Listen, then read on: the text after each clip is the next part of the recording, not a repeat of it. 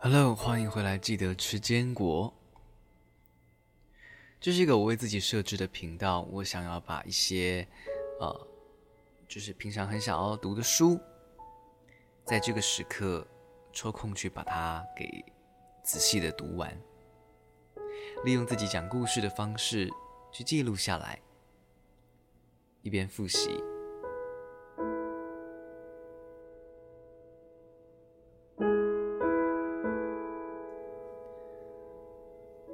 我现在有一点累，因为一整个晚上没有睡觉。我去呃做那个马拉松的工作人员。天哪，我讲话好慢。我希望今天呃晚餐吃完之后就早一点睡，所以我觉得我现在还是趁这个空档啊。就来录一下，记得吃坚果。希望在我嗯有的时候晚上啊，或者在坐车子，哎，我我觉得我最因为我最近去日本嘛，然后我发现我在电车上面，或在那种呃成田快线啊，或那种车子上，要坐一个小时的车程。我去听一些我自己录的这种小广播，真的可以在一个很舒服、很弥留的状态下，就是很自然的就去复习到一些知识。我觉得这个感觉很舒服，在你这种零碎的时刻，还可以有一点点知识的补充，就会觉得自己好像有那么一点点的像是在日本上班一样。很可爱的感觉，在等电车啊，然后，然后在在那个车站里面穿梭的那种感觉很像啊，然后同时又在听着 podcast，就好像平常每天上班的路上我在听 podcast 是一样的感觉。当然，我觉得日本电车有安静很多啦。好，那么我们一起来读书吧。我念到这里。可以继续。再来，我们来看保险费。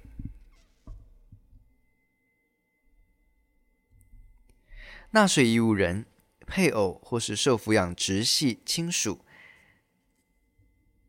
为被保险人的这种人身保险，还有劳工保险、全民年金保险以及军工教保险。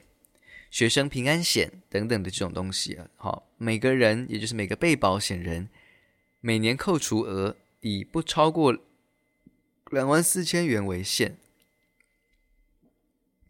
但全民健康保险的保险费不受金额限制。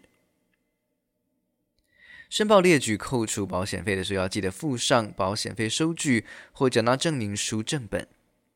若由机关团体或事业单位，汇缴的员工保险费有员工负担部分哦，应该减去所任职单位填发的证明。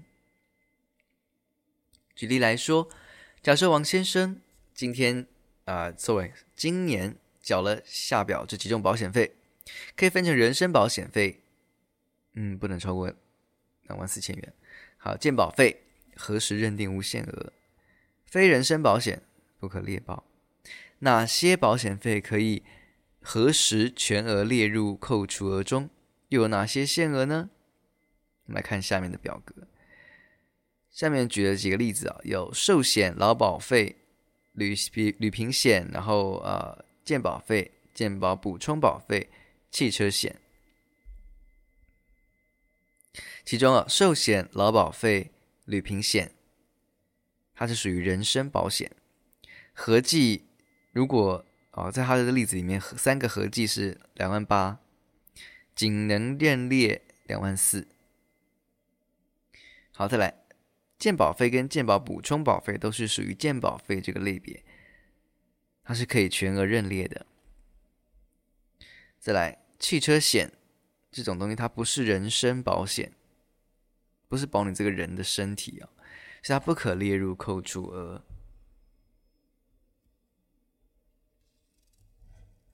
实务上常常有民众对于保险费扣除额认定要件不熟悉而导致申报错误，需特别留意不适用保险费扣除额的几种常见的状况哦。我下面有来举了四个例子。第一个就是非直系亲属，例如纳税义务人帮其他亲属购买保险，像兄弟姐妹啊，或者侄辈，就是你呃弟弟妹妹的小孩。再来，非抚养亲属。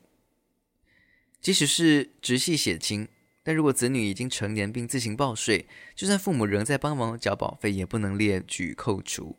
但子女自行申报的时候，可以作为自己的扣除额。第三，要保人与被保人非同一个申报户，基于收入费用配合原则，保险费扣除额是以申报户内所发生者为限。例如，女儿为父亲买了人寿保险，但父亲和女儿不在同一个户去申报，则女儿无法列举扣除父亲的保费。考量全民健康保险为强制性的社会保险，自一零八年起，以被保险人眷属身份投保之全民健康保险费，不受要保人与被保人需于同一个申报户的限制哦。第四个。就是非人身保险费，像旅平险、意外险算是人身保险，只要减负证明就皆可以呃列举扣除。但那种汽车险呢、住宅火险等这种财产保险则不行。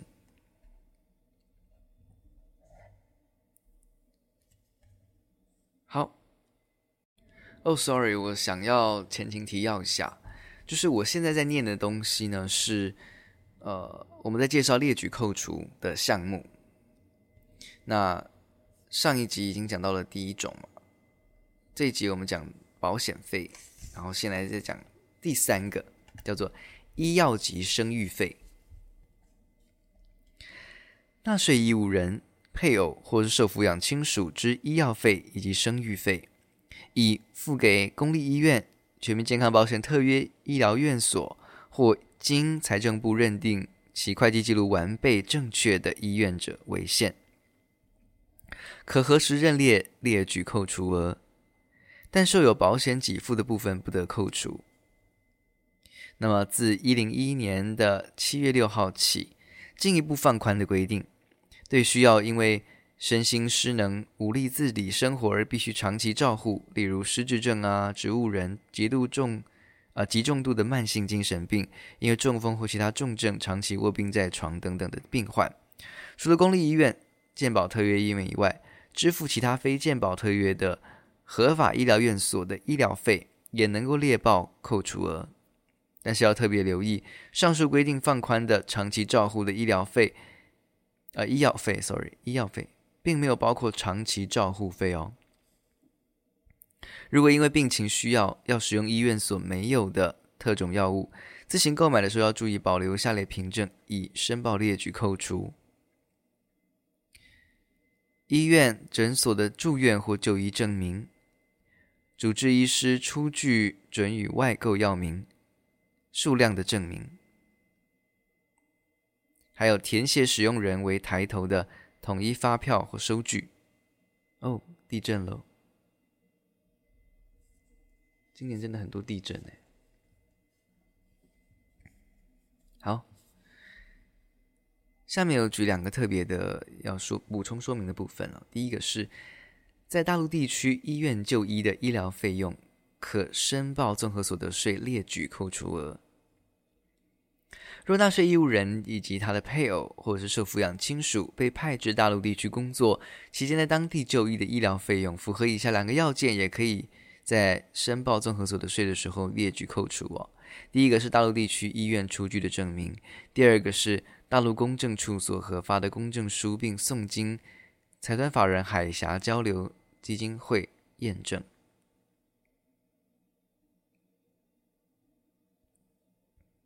在第二个特别要补充的是，医美整形、坐月子是不得列举扣除的。医药及生育费扣除额的立法是针对治疗病痛的费用给予一些税务减免，因此遭遇车祸、火灾必须进行换肤、整形手术的时候，只要提出合乎规定的诊断证明以及收据，就能够少付一些税金。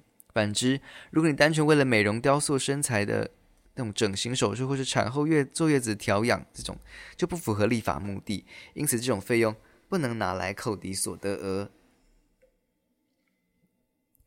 你知道现在几天？现在几度吗？现在白天诶，然后十一度，非常的寒冷，而且是湿冷。我觉得真的台湾的冷比日本的冷还要冷一百倍哦。嗯，怎么会这么冷啊？好来，接下来第四个可以列举扣除的东西叫做灾害损失。听着我这个有点疲惫的声音，是不是也可以很很快的入眠呢？这也许是一个值得实验的事情。依据我之前的经验呢、哦，我觉得有诶，就是你现在的频率，就差不多就是一个很想睡觉的频率，在你这个很舒服的状态里面，去享受睡雾知识。对啊，会很舒服的睡着的。好，第四个叫做灾害损失。不可抗力的灾害是指那种地震啊、风灾、水灾、旱灾、虫灾、火灾以及战祸等等。纳税义务人、配偶或是受抚养亲属遭受不可抗力的灾害损失，可以减负相关证明。列举灾害损失扣除额，但如果受有保险赔偿或是救济金的部分，不得扣除。不可抗力灾害损失之扣除，应注意于灾害发生后三十日内检具损失清单以及证明文件。哎，还在这呢。报请税捐机关派员勘查。如果我们在录的这个过程当中死去，也是蛮幸福的。感谢上帝，接我走吧。好，我们来看呃详细的说明啊、哦。在你的综合所得税当中，如果你灾害损失列举扣除，比如说你的冰箱、沙发有损失。你的期限是灾害发生日起三十日内，然后呢，你的受灾金额在十五万元以下，请村里长证明就可以了。金额在十五万元以上就要拍照证明。可以申请的灾害损失扣除额，若有保险理赔以及救济金的部分，应先扣除。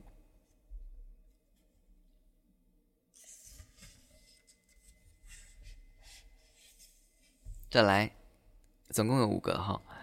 再来，营所税的部分，盈利事业灾害损失是可以拿来列举扣除的，比如说，呃，设备、存货毁损等等。期限也是一样，灾害发生日起三十日内。受灾金额五百万元以下，不用请国税局勘验。当你维修以后，仍然可以使用，在申报营所税的时候，列报费用。还在震呢！我的天呐！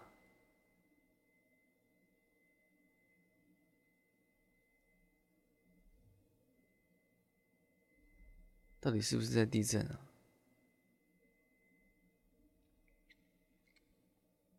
好，那我们没关系，不管了哦，直接下去。好长的地震哦！营业税的部分。小规模营业人可以扣除未营业天数，期限是在灾害发生后。小规模营业人因为灾害遭受损失无法营业者，得扣除其未营业天数，以实际营业天数查定课征税、课征营业税。哦，我的天哪，我快睡着了。好了，第四个叫做房屋税，就是你的房屋。毁损三成以上可以拿来列举扣除，也是一样，灾害发生期三十日内提出。毁损面积达三成以上不及五成，可以减半征收房屋税，毁损超过五成以上，则可全数免征。那么除了上啊，还有还有第五个地价税，因为山崩、地陷、流失、沙压等环境限制以及技术上无法使用之土地，就可以拿来列举扣除损失哦。在每呃期限是在每一年的九月二十二号前，那么你你的地价税是全免的。好，除了上面讲的那几个以外啊，我们再举几个小小的税额、税额项目，比如说货物税，货物受损不能出售，可退还已经缴纳的税款。再来是使用牌照税，车辆受损导致无法行驶或是报废，可以按天数计算退税款。然后第三个叫做娱乐税哦，天哪，我刚刚是不是恍神了啊？可扣除因为灾害而无法营业天数再计算税额。第四个叫烟酒税，烟酒受损无法出售，可退还已缴纳的烟酒税、烟品健康福利捐。再来第五个是自用住宅购物借款利息。民众贷款购买自屋自用的住宅的时候，若能够善用每年支付的利息来列举扣除，将能够省下为数不小的税款呐、每年一个申报户有三十万元的限额可以使用。猎豹自用住宅购物借款利息支出需要符合下列条件，可分为三个方面来讲，分别是自由住宅条自由住宅条件。哦，天哪，我又恍神了。申报限制以及合法凭证要求。所谓自用住宅条件，就是你的房屋或登记为纳税义务人，还有或者是受抚养亲属所有。第二种就是纳税义务人、配偶或受抚养亲属于课税年度必须在该地址办竣办完的意思，办完户籍登记，就是户口名簿第三个叫做无出租公营业或执行业务所使用的的住宅区，可以请那个时候。好，再来是呃，如果你没有出租、没有供营业或执行业务使用的话，在我们这边认定是你能不能扣除呃列举扣除，还有这几呃这几项限制哦。啊，我觉得我们念完这一段，我们就先休息，好不好？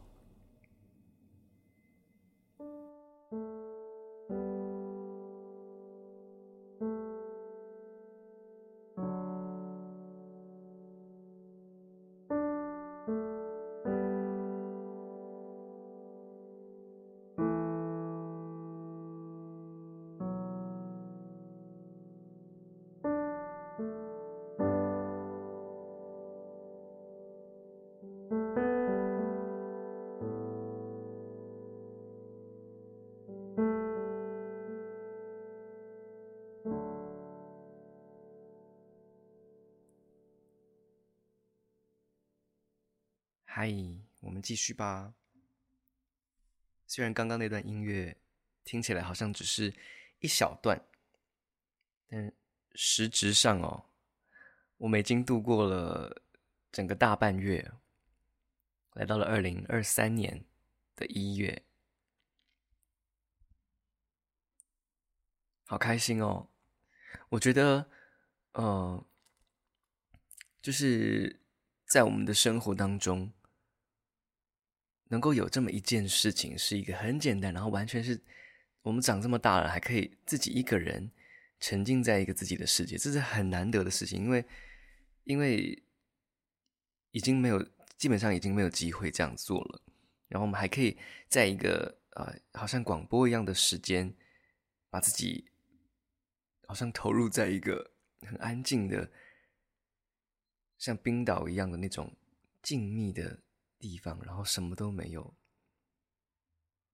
但是你，你的心灵很富足的那种感觉，就是我每次听这种就是半梦半醒之间 看这些税法的课的时候，我会有的一个想法。哎，我想到一个影片，我不知道有没有人看过，就是我记得有一个在那个豆子工厂工作的一个外国人，他就等下班嘛，然后就等着啊、现在还有五分钟的时间打卡，所以他就站在那个打卡机前面。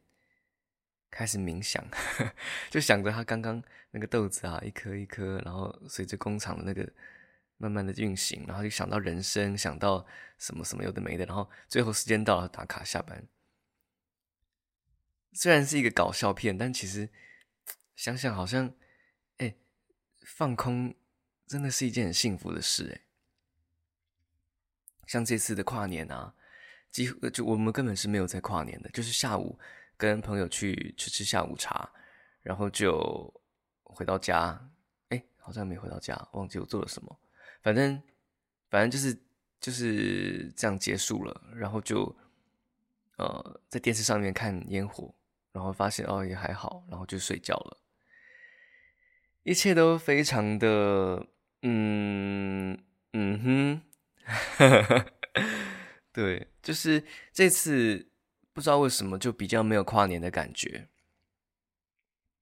但是没有关系，因为每一天都还是一样在运行在过。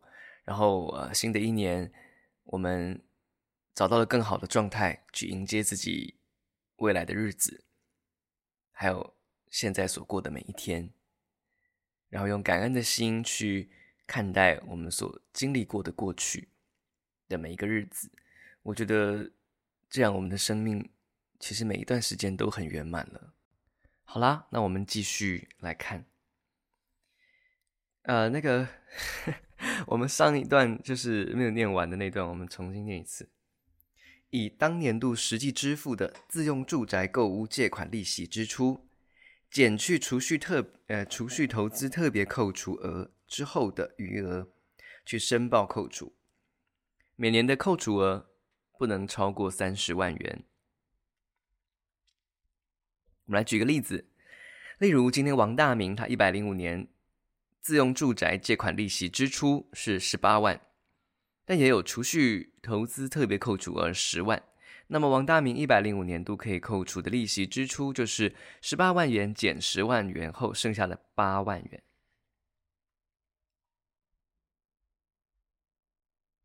好我们现在在讲的是那个，就是自用住宅购物借款利息的一些呃限申报限制哦。然后现在看第三点，申报的时候还需要注意哦。当年度同一段期间内，同时你有购屋借款利息以及房屋租金支出者，两个只能够择一申报列举扣除。如果两者期间没有重叠，你可以按费用期间占全年的比例。分别计算限额。好，第四个，如果是属于配偶所有的这个自用住宅，那他由纳税义务人向金融机构借款所支付的利息，以纳税义务人以及配偶为同一个申报户，才可以列报哦。第五个，增额贷款是不得列报扣除的。以修缮贷款或消费性贷款名义借款者，也不得列报扣除。但如果确实用于购置自用住宅，并能提示相关的证明文件、所有权状等等，仍然可以列报。如果啊，uh，sorry，例如，因为贷款银行变动或换约者，仅得就原始的购物贷款未偿还额度内。去支付的利息列报，并且应该要提示转贷的相关证明文件，如原始贷款余额证明书以及清偿证明书等银本，供核准。这样子，我觉得这个有点比较是复杂的部分哦。就是如果我们，哎，其实我们现在也有房贷了，增额贷款不得列报扣除。好啦，有增额贷款再说。OK，好。那在我们呢、申报列举扣除额，我们提出的凭证符合规定也很重要，有以下几个要求：第一个，取据向金融机构办理房屋购置贷款所支付当年度利息的单据。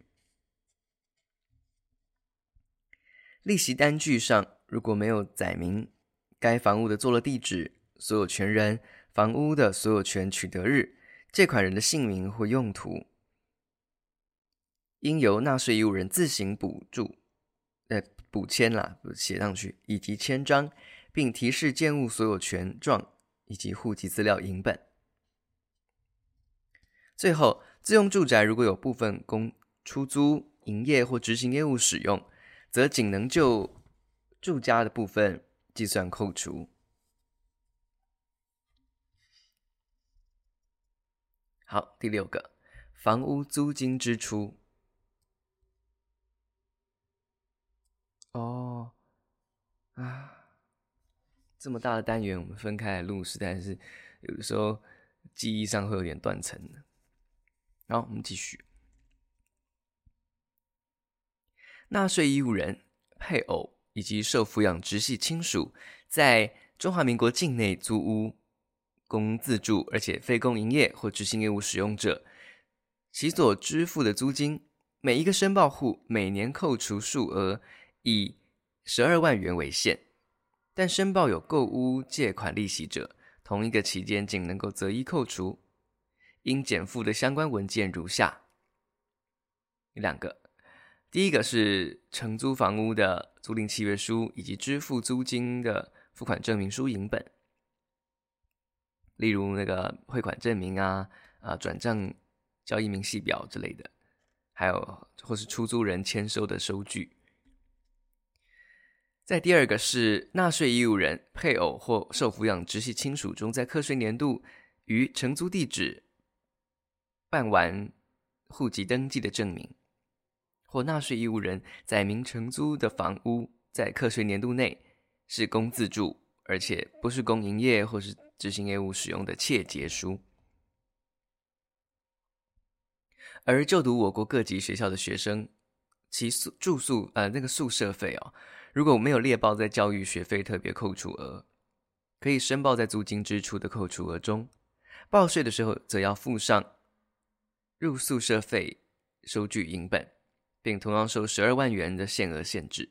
但如果是海外留学的租金支出，因为不是中华民国境内租屋，不能够申报租金支出列举扣除额。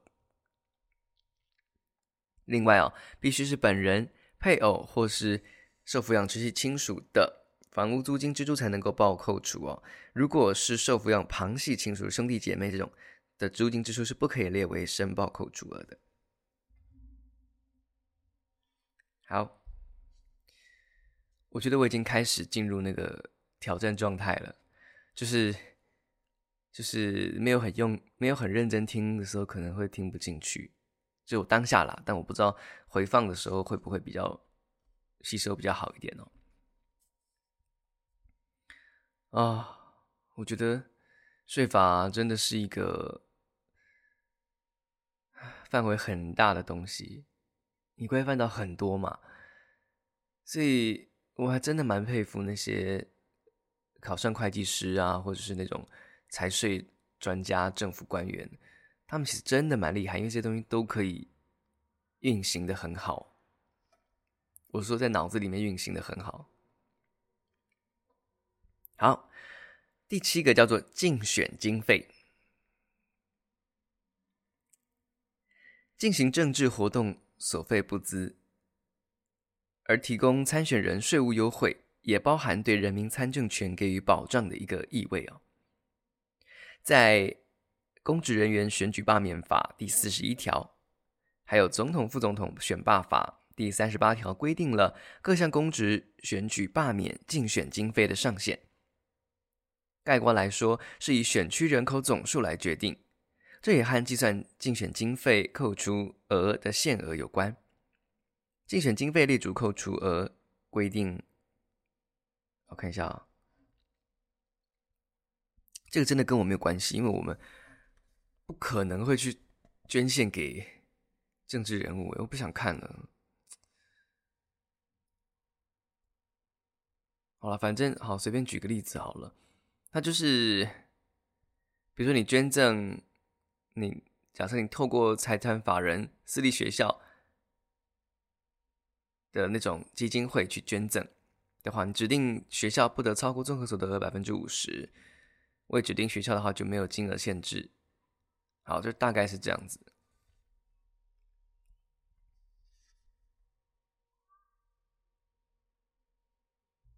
好，那这张表呢，就是未来有空的时候，呃，不是有空啦，就是有真的有需求的时候再过来看。我们看下一个。哦，没了。刚刚那个叫做列举扣除额，那那七个，你自己主动去列举出来的。好，接下来讲的是特别扣除额。无论民众选择标准扣除额或是列举扣除额。都可以在家去减除这个特别扣除额，而目前特别扣除额有六大类哦：薪资所得特别扣除、财产交易损失扣除额、储蓄投资特别扣除额、身心障碍特别扣除额、教育学费特别扣除额，还有幼儿学前特别扣除额。我们来看第一个。薪资所得特别扣除额，纳税义务人、配偶或是受抚养亲属的薪资所得，在一零七年度以及一零八年度薪资所得特扣除额分别是，哎，sorry，都是二十万元。那在一零八年跟一零九年五月申报综所得税的时候适用。政府在消费者物价指数较上次调整年度的指数上涨累计达三趴的时候，也会按上涨程度去调整薪资所得特别扣除额。第二种叫做财产交易损失扣除额。财产交易所得以及财产交易损失，指的并非是那种经常买进卖出的盈利活动而持有的各种财产。猎报财产交易损失。以不超过当年度申报的财产交易所得为限，当年度没有财产交易所得可以扣除，或是扣除不足的话，你可以在以后三年的财产交易所得中去扣除。常见的财产交易所得或者是损失有以下几种啊，有比如说你是旧制的那种房屋交易，第二是外汇交易，第三是出售专利权那种，第四是出售高尔夫球证，因为高尔夫球证一个就二十万元，真金额蛮大的哦。第五个是出售未发行股票之公司股份或出资额。第三种叫做储蓄投资特别扣除额。纳税义务人、配偶以及受抚养亲属在金融机构的存款利息以及储蓄性质的信托资金的收益。合计一个申报户全年的扣除数额以二十七万元为限。可是哦，金融机构的存款利息还是有一些例外啊，比如说邮局的存款利息，以及用分离课税的利息所得。以下两种情况所收取的利息不具储存储蓄的性质，也不是金融机构所发放的利息，所以不适用哦。两种，第一种叫做私人间的资金借贷所收取的利息所得，第二个是不动产设定抵押权所产生的利息所得。哦，押金是吗？押金产生的利息。然后，第四种叫做身心障碍特别扣除额，这个很好懂。如果你是呃，就是你的。纳税义务人、配偶或是抚养亲属是领身心障碍手册或者证明者，或者是精神卫生法规定的病人，特别扣除额是二十万元。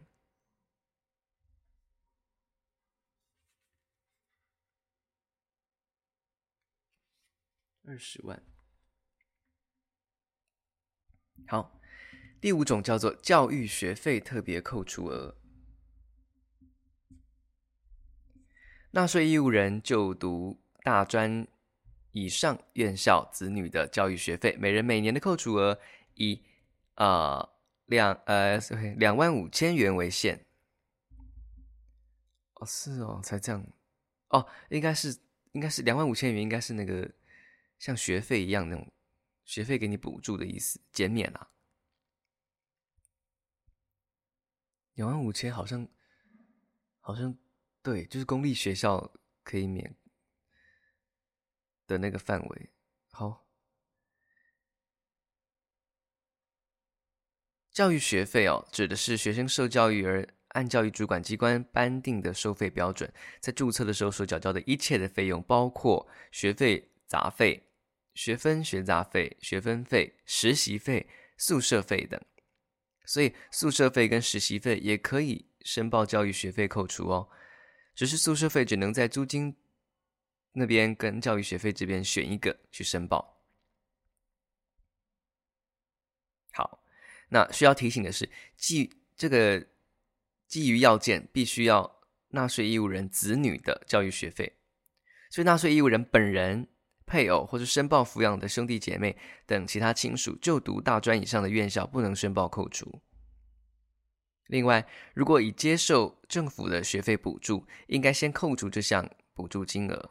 比方说，学费为一万五千元，政府补助一万元，那就只能够申报五千元的教育学费特别扣除额。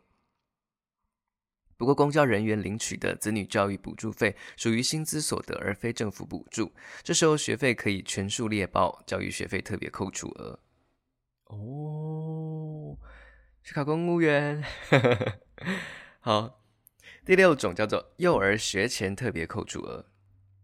纳税义务人，如果你有五岁以下的子女，在零七年跟一八年度，幼儿学前特别扣除额是十二万元。你想要使用这项特别扣除，要注意适用条件。是纳税义务人，你有五岁以下子女才可以适用学前呃幼儿学前特别扣除。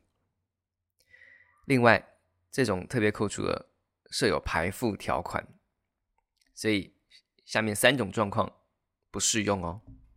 第一种是，你经减除本特别扣除额之后，纳税义务人全年综合所得税。的适用税率在二十趴以上的，或是依所得税法第十五条第二项规定，夫妻采薪资所得分开计算，或是夫妻采各类所得分开计算的税额适用税率还是在二十趴以上的人，不能用。好，第二个，纳税义务人依所得基本税额条例第二呃第十二条规定计算的基本所得额超过六百七十万元者。第三是纳税义务人选择鼓励所得按二十趴分开计算应纳税额者，哦，就是鼓励领太多的人。好，如果是祖孙隔代教养家庭，原则上不适用教育学费特别扣除额以及幼儿学前特别扣除额，但如果纳税义务人的孙子女的父母均因故死亡、失踪、长期服刑或受宣告停止侵权情形哦，不能够抚养其子女，而由祖父母来抚养，并且依所得税法规定列报免税额者，得减除该孙子女之教育学费特别扣除额或是幼儿学前特别扣除额。除了死亡以外，其余情形应该在申报的时候减负警察局查询人口报案的报案单，然后呃在监证明，就是就是在。在监牢的证明、停止侵权的裁定、确定声明书、证明书或者其他足以证明这种的文件。好，最后它一样有一个那个快速看的那种表格。好，我们先到这边休息，下一集再见喽。是不是很想睡？好好的睡吧。我最喜欢睡觉了。